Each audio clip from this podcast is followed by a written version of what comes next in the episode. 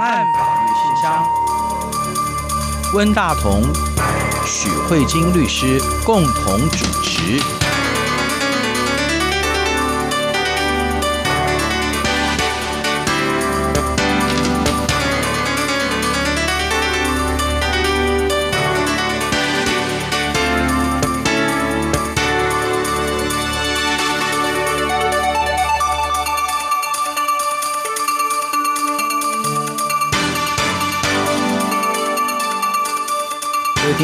这里是中央广播电台两岸法律信箱，我是温大同。听众朋友，大家好，我是许慧金许律师。其实我知道您今天要给我们提供的题目是跟香港有关的哦，那就是香港的《星岛日报》在八月十八号的时候报道了，就是香港高中的一个通识教育科的，就是有七家出版社，他们把他们的材料是送给香港政府去做审查，然后把这些审查的结果做了一些公布嘛，哈，也就是说，香港政府会把一些什么所谓的公民抗命啊，或者特首普选这些内容把它删除掉哈，然后把所谓的本土意识改成。本地意识哈，把民主派改成非建制派等等。那我想，香港所谓的教科书的内容，是在这几年当中引起香港社会非常大的一个争议的事件哈。我们知道，在过去几年吧，香港的社会运动出现最早最早一批从那个学生、高中生还是初中生出来的，嗯，就是所谓的学民思潮。对啊，学民思潮开始抗议香港政府在九七年回归之后，对于学生实施公民教育开开始的。他们就是要求他们要接受中共官方意识形态的教育，对中国历史、对于中国近代史，乃至于对于香港历史的诠释。那他们会认为说，这些东西并不符合香港作为一个一国两制的，或是一作为一个开放社会的那个情况，所以他们做出了这个抗争。然后你看，一直到了今天，香港过去这几年来波澜壮阔的这个反抗运动，以至于到了今年香港国安法出来之后，嗯，然后那个。黄之锋他们就解散了。你可以看到，这个整个过程事实上是一个非常。艰辛或者一个心酸的过程哈，那我想香港的民众到现在为止，其实即使在国安法之下，他们并没有停止抗争哈，这个反抗意识还是在的。那不过在这个脉络之下来看到香港政府在审查高中的教材当中的核心科目通识教育的时候的一些内容，我想也算是值得一个讨论的话题了哈。不过我们也知道说，不管是我看到台湾的。也有类似的争议哈，我们台湾前几年也有所谓的高中生反课纲运动哈，对，那也算是高中生的学运嘛哈，所以我我想事实上教育这件事情其实真的是一个很大的问题哈，有还有这个教科书的问题，我想这个话题基本上是一个政治的话题嘛，那这怎么会跟法律有什么关系呢？嗯，因为我觉得决定接受什么资讯啊，嗯。不但是一个政治的话题，可可是它其实也是一个言论自由的话题，因为言论自由不代表你只有说的自由，你还有包括你要接收。哪些言论的自由？你有说与不说，是。你还可以选择我要不要听与不听，嗯，这些都是在言论自由的一个范围内。所以教育其实某种程度上也是类似这样的概念，你要决定让我们的下一代，嗯，接收什么样的资讯，对，它本身其实也是在一个言论的。范围内，嗯，只是比较大的问题是这样子，就是说，一般像我们成年人，我可以决定我要上哪个平台，我的脸书或者是我的微博，我想看谁的频道，我不想看谁的频道，我们成年人是可以自我决定的。可是，当你今天还在受义务教育的时候，你只能接受学校给你的东西。对对。那我觉得台湾现在有进步一点点的地方，是在于说，我们现在虽然有国民义务教育。但是你也可以选择在家自学，对对，对，我们有多了一个在家自学的管道，就是说，你今天可以不一定要接受政府帮你选好的。一般的这个义务教育的模模式，台湾有另类教育的空间发展空间，而且教育部好像还专门设置了一个部门来辅导，或者说来让这些在家自学或者是实验中学教育，对。对对对对，那让他有一个健康的发展空间吧。对，也就是说，其实他在内容上基本上是比较开放的，对，但是他也希望你有一个规范，而不是乱搞这样子。对对，然后所以像这个部分，我觉得其实它也是言论自由展现，它等于是你的法定代理人。人，对，帮你决定你。在你还没有成年之前，你可以接受什么样的教育？是的。那如果假设今天大家没有走这一种所谓的在家自学或实验学校的方式，你还是会进入所谓的正规学校。嗯、那这个正规学校有正规学校的内容，但是不论哪一种，其实你都会发现，实际上接受这样知识的人并没有办法选择。你走实验中学也是你的父母帮你决定的，那你走正规的学校也是国家。帮你决定的，所以我们要给下一代接受什么样的资源，这件事情本身就具有一定的政治性。对对，是的。那我这个政治性就变成说，尤其是在正规教育现在成为是一个很普及的教育的情况之下，嗯，我们是不是要让我们的人民去决定？我希望。我们能接受到什么样的资讯？所以这也是会，我认为跟虽然它很政治，可是其实它跟法律也有关系。代表我们人民希望接受到什么样的教育？我们希望透过国家的努力，因为其实教育也是一个社会福利嘛。嗯，是的。如果它是一个在法律上叫做积极行政、积极给付的状况的话。嗯，那我们希望国家可以利用他的权利，可以帮我们什么样的忙？嗯，我觉得这也是人民的一个宪法上的权利。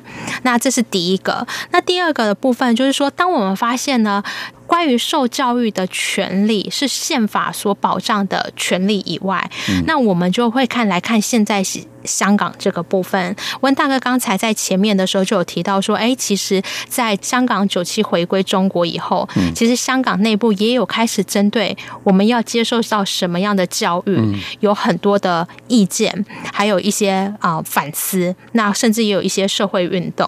那我觉得这一次会引起到我比较注意的地方是，这个新闻上面告诉我们的是，香港就像我们之前讲到国安法。其实之前这个香港的这个发言人也在提到说，国安法有赋予人民言论自由，该有的这些言论自由两公约全部都有赋予给你。虽然说我们后来看到的情况可能。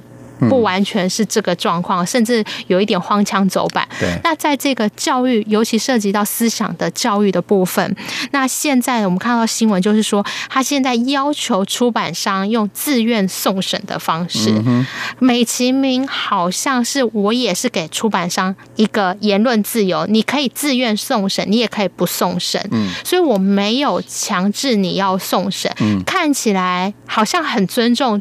出版商的意愿，对。可是我们可以看到，如果你不自愿送审，会有什么后果？嗯，是。我觉得这是一个很重要的重点。重点是你不会被列在教科书、指定教科书里面，是。你没有办法上市。嗯，所以其实是强迫送审。对，我觉得这个地方是很有趣的。他说：“我没有叫你来哦。”对对对。对。但是你不来，你就不要进入我这个体系。对，会会是这样。所以我觉得这一个就是值得思思考的一点。那第二件事情就是，如果已经所谓的自愿送审，那那送审的结果是什么呢？我们就会发现他有意识的删除最近这个反送中的示威游行，那还有我们在节目中很多次强调的权力的制衡与监督、三权分立这个部分，他连三权分立的名词都把它改掉了。对。就是有这个部分，然后还有就是新闻。其实像美国的自由之家，每一年都会做一些新闻评鉴。嗯、那关于香港的新闻自由倒退这个这样的一个警讯，或者是这样的一个新闻，嗯、或是国外的研究，这些也全部都被删除了。这个部分我们就会。影响到说，哎，其实他所删除的东西，已经是有意识的选择一定的立场，嗯，告诉你说，决定某些内容是我不欢迎的，对，对，而希望不要去处理，嗯，那这个部分，我觉得在搭配现在国安法的通过，就可以看得出来，香港目前。更积极的走向所谓的爱国教育，他已经选择特定的版本，让你知道什么样是符合现在香港政治正确的语言这个部分。那我觉得这其实是对于我们都希望教育培养出是独立思考的人，但是你的教育如果。一开始就选择的是，我不一定需要有不同声音，我只希望单一声音。其实这样会对我们来说，我觉得其实就是对言论自由上的侵害。因为我们都说言论要多元，可是你今天做的事情是言论不要多元。对，话再说回来，我们慢慢的看这整个社会的变化哈，你会发现说，其实国家的教育政策跟教科书的内容，事实上会影响一代的人的。我觉得会。然后，譬如说，我们知道中国大陆在那个一九八九年天安门事件之后，嗯、就是江泽民开始上来之后，他积极的推动所谓的爱国主义教育。嗯，那也就是说，爱国主义就是。对于一九八九年所谓的九零后哈，甚至零零后的这个小孩子，他们的影响就非常大。所以你看，中国大陆现在跟王丹他们八九一代人学生是已经不太一样了。他们现在已经变成叫做小粉红。嗯。那所以你看，他们会变成战狼，然后在海外出现的年轻人，已经不再是我们以前所看到王丹他们是一群比较有自由开放，所谓的改革开放初期的那一种比较开放、比较多元的思想。可是他这样的一个问题是这样子，就是说，如果当整个一代的人受到的事实上是一个封闭的，甚至不符合事实的教育的话，对于这个国家的发展其实是有害的。就是所以，为什么像台湾，为什么在教育上基本上是慢慢的走向开放的、多元的？其实一个社会开放多元，比较能够保持这个社会的弹性，嗯，跟它的活力。然后才不会让这个整个社会越来越走向一个窒息化、单一化。我们从这个角度来看，就说自由开放的教育，其实还是就整个国家的发展来讲，还是比较有智慧的选择吧。我应该这样说。对，那所以刚好就顺着温大哥现在提到，就是说，其实如果呃，我们刚才也提到中国大陆这个八九年以前跟八九年以后，嗯、然后还有现在香港，那我们再回归来台湾，嗯、其实像温大哥您。的这个年代应该还是统一编本的教科书。当然，我们那时候是国立编译馆。对对，国立，我也是，我是国立编译馆最后一届 啊，是哈。对，然后等到我下一届就是一纲多本的这个部分。那我觉得我确实很认同温大哥提到，就是说教育确实会影响到一代人的经验。像以我来说，我是统编本最后。一届，我们那时候的课本没有台湾的历史跟地理，嗯，就是全部都是教中国史，所以中国的省份啊，中国的长江、黄河、珠江三角洲什么，可能对我们来说是很熟悉，对对对。对，但是我那时候是讲，我们那时候想说，我们的地理是历史，以前我们所学的中国地理其实是民国三十八年，一九四九年以前的。地理你知道吗？对对对对对对，啊，什么京广铁路那些，对对对，那时候已经实况已经不是这样了。对对，所以他那时候他那只是当时的那个国民党政府，他们想要告诉我们的那个不是事实的事实，是有个祖国在那里。对对对对对。那可是这个地方确实会影响到我，因为比如说像我对台湾的地理环境啊，还有风土民情，还有台湾的历史，其实我就相对没那么熟悉。对，那这一个部分确实会有一些影响。那同样的，在台湾在民主化之后。其实也越来越多人思考，我们如果要多元，我们要如何多元这个部分。那呃，节目的下半段的话，我们就来讨论台湾的这个关于教科书，还有教科书的这个运动的过程。对对，我想这是一个很有意思的话题。我们休息一下，马上回来。无限的爱向全世界传开。恒的关怀，来自台湾之音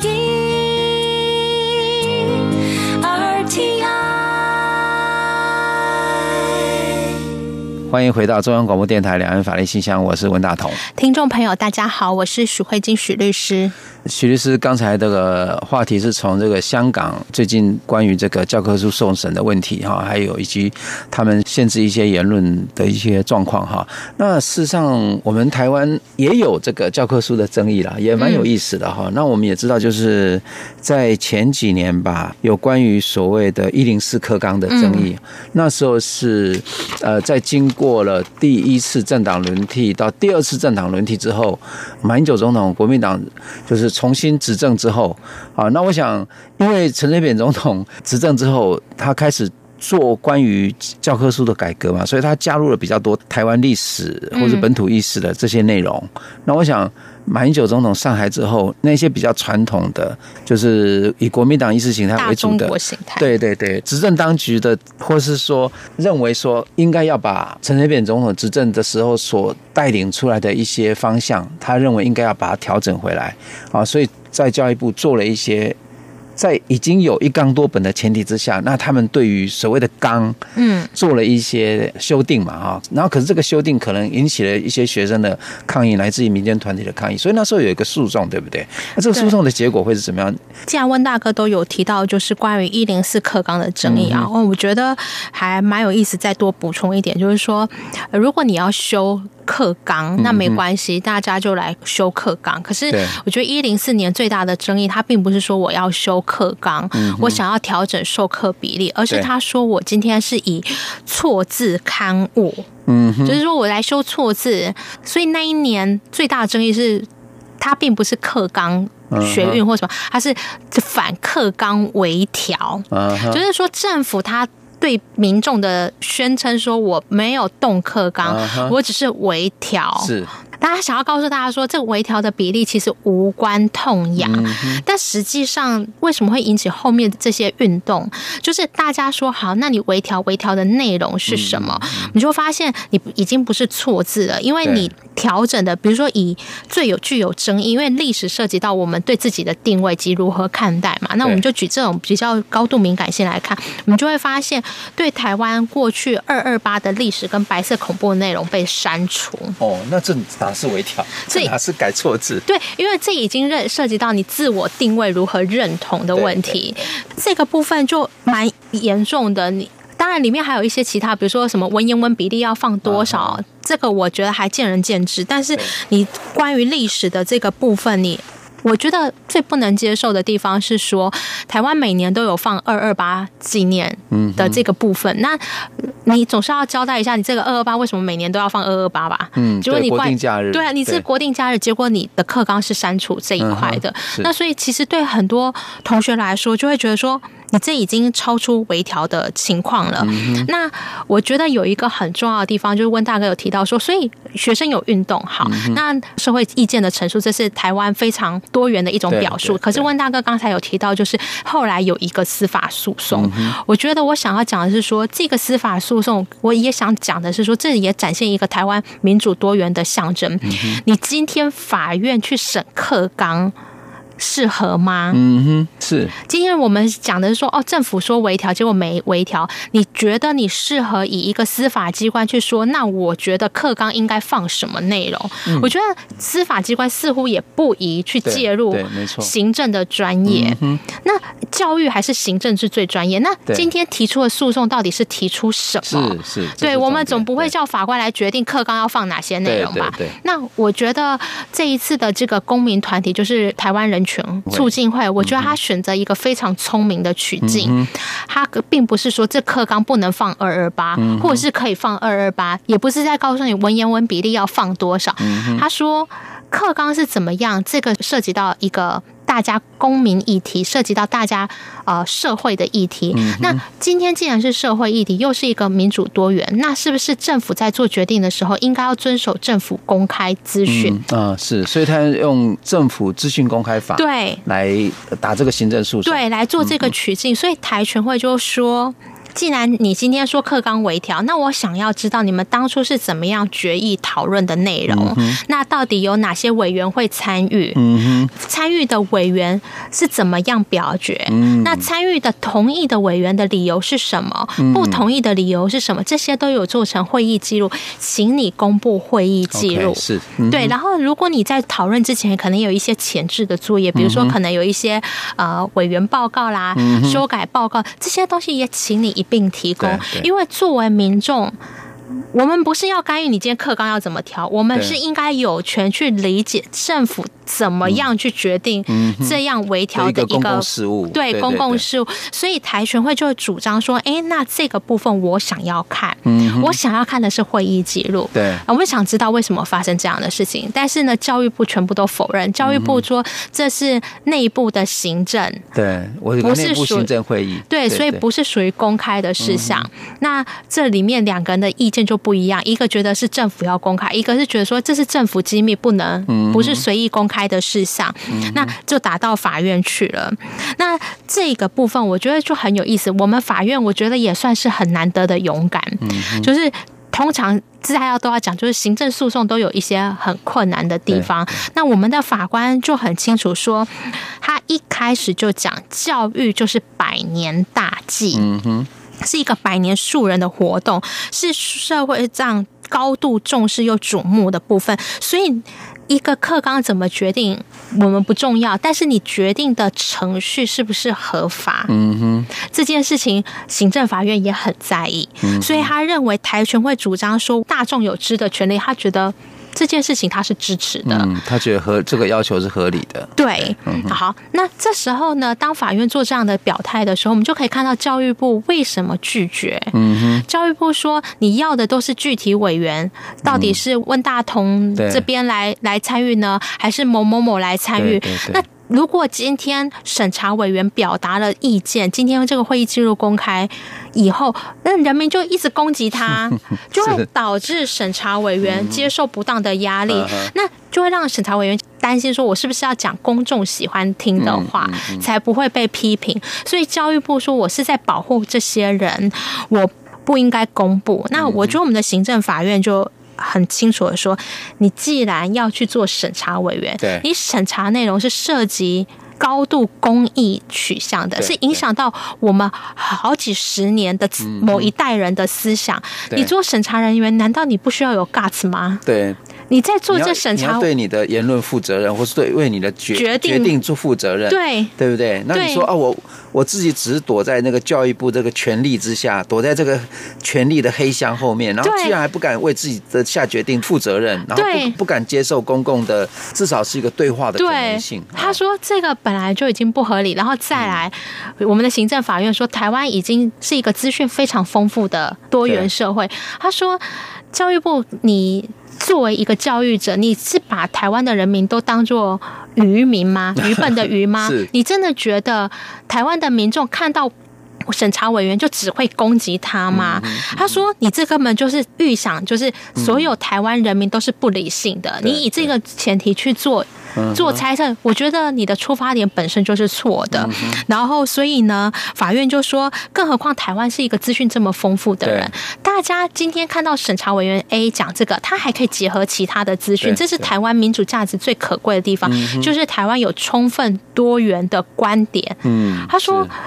所以你觉得这个？难道这个委员一出来以后，他没有任何澄清或多元的管道？民众当然本来就可以结合各种管道去评判要怎么批评。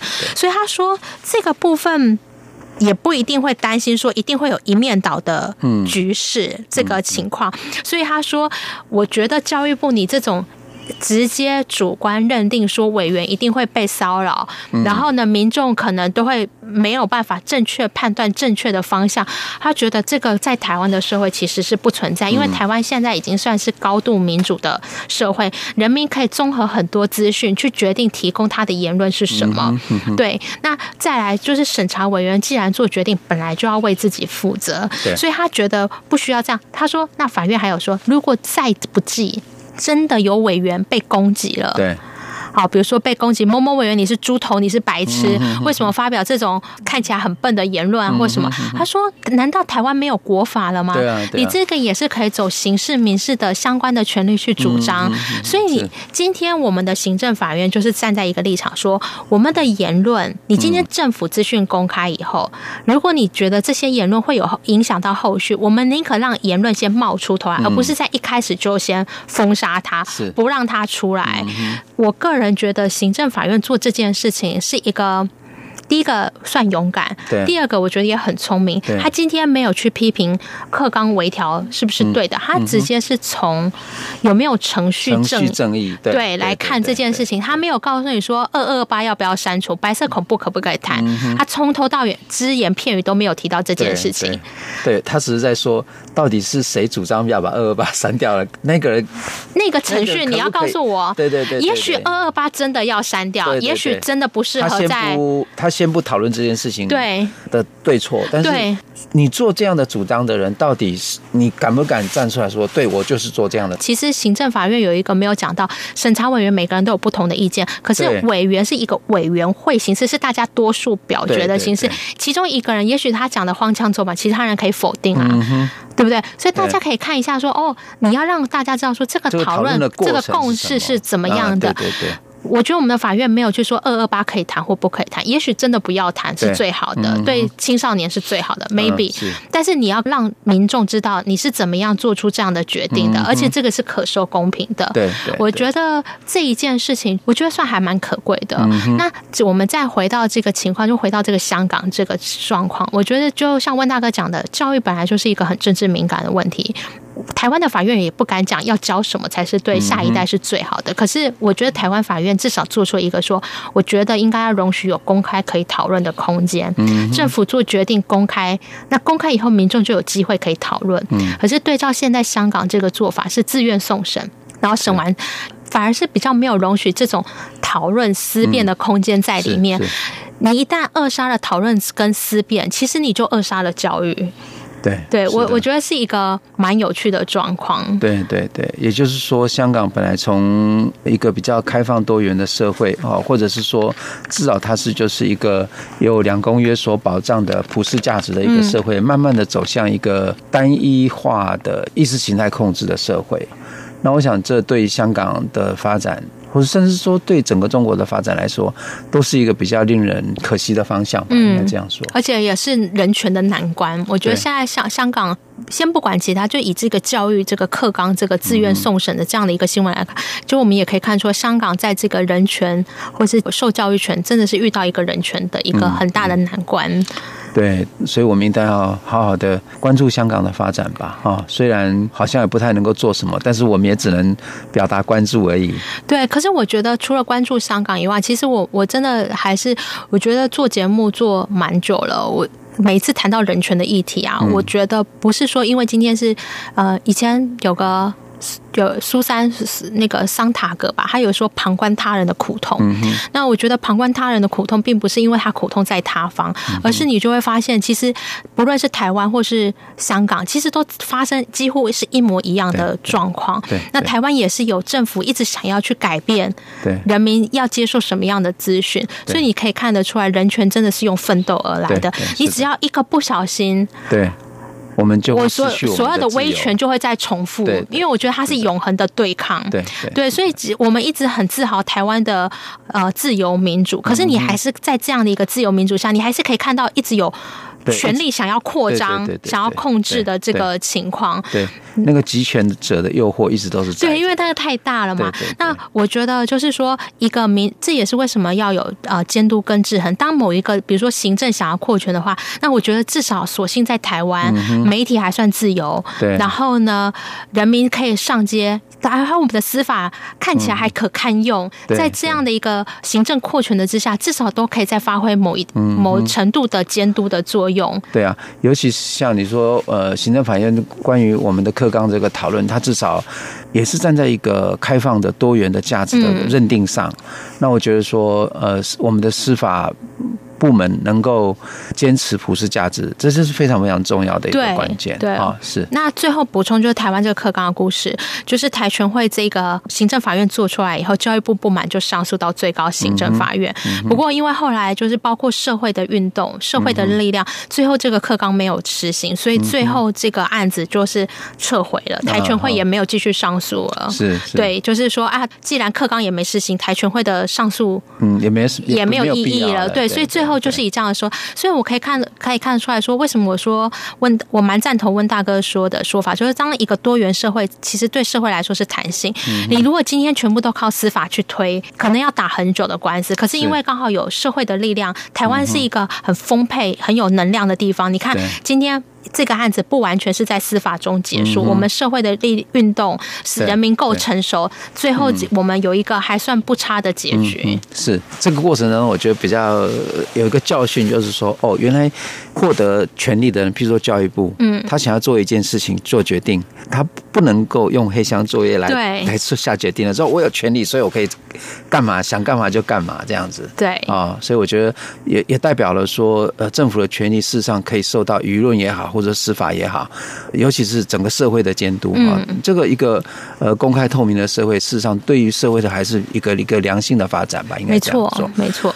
好，今天节目也差不多，时间也差不多了，我们就到这里结束。谢谢徐律师，谢谢温大哥，也谢谢各位听众收听，那我们下周再会，拜拜。